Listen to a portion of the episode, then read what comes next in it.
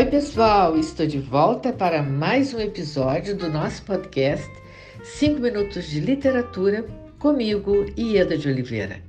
Hoje a gente contará com a participação da querida escritora e procuradora de justiça Andréa Nunes, ganhadora do Prêmio Aberste por seu livro Jogo de Cena, considerado o melhor romance policial de 2019.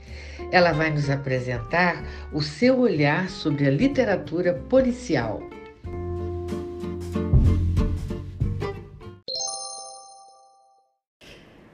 Oi, pessoal. Aqui é Andréa Nunes e a querida Ieda de Oliveira me convidou para conversar no podcast 5 Minutos de Literatura sobre literatura policial.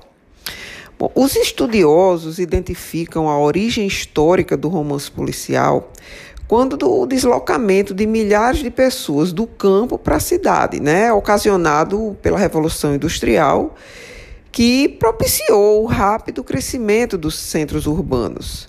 E em meio dessa massa urbana, em que todo mundo é anônimo, viabilizou-se exatamente a figura do criminoso, que se beneficia desse anonimato para se esconder. E, ao mesmo tempo, surge também a figura do policial para controle dessas massas. Né? E o século das luzes também propiciou o interesse pelos métodos complexos e científicos de investigação de crimes mas, historicamente, o romance policial não tem sido bem aceito no Brasil como literatura em sentido estrito, tendo em vista a falta de uma busca por transcendência nessas obras.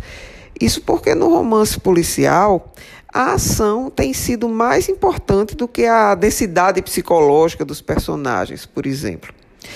E a necessidade de haver um crime como assunto principal, a prevalência da descoberta e punição do culpado e a profissão de detetive como herói da trama favorecem a produção de histórias em série, de modo que essa simplificação das tramas e a limitação da narrativa mantiveram o romance policial afastado dos padrões que tornam uma obra literária complexa inquietante do ponto de vista filosófico e moral, né? Só que tais regras foram flexibilizadas e, livre dessa dogmática, alguns dos romances policiais modernos alcançaram um grau de sofisticação que já os permite se aproximar dos padrões estéticos da alta literatura. As obras de Rubem Fonseca, por exemplo, são uma prova de que o gênero policial pode se situar no espectro da alta literatura. É, o modo original como ele trabalhou a, a linguagem nas suas obras e o, também o modo, a riqueza como construiu os seus personagens, muito especialmente os seus criminosos, fazem das suas obras realmente é, uma coisa reconhecida pelo cânone literário pela sua qualidade estética. E aí a gente pode concluir que a resolução do crime, é, na verdade, ele é um simples mistério a ser resolvido. A morte é que é o verdadeiro enigma.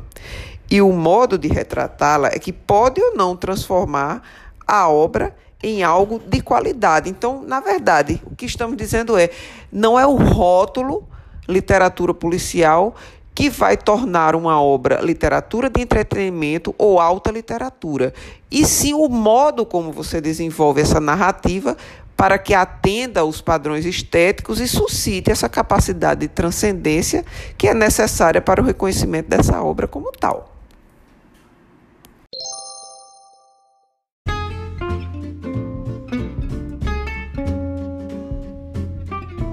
Andréia, muito obrigada por sua participação. Foi um prazer enorme ter você conosco e muito obrigada a você, ouvinte, por sua audiência. Aguardo vocês no próximo episódio do nosso podcast 5 Minutos de Literatura, onde estaremos sempre trazendo temas que possam enriquecer o seu olhar. Um grande abraço a todos e até lá!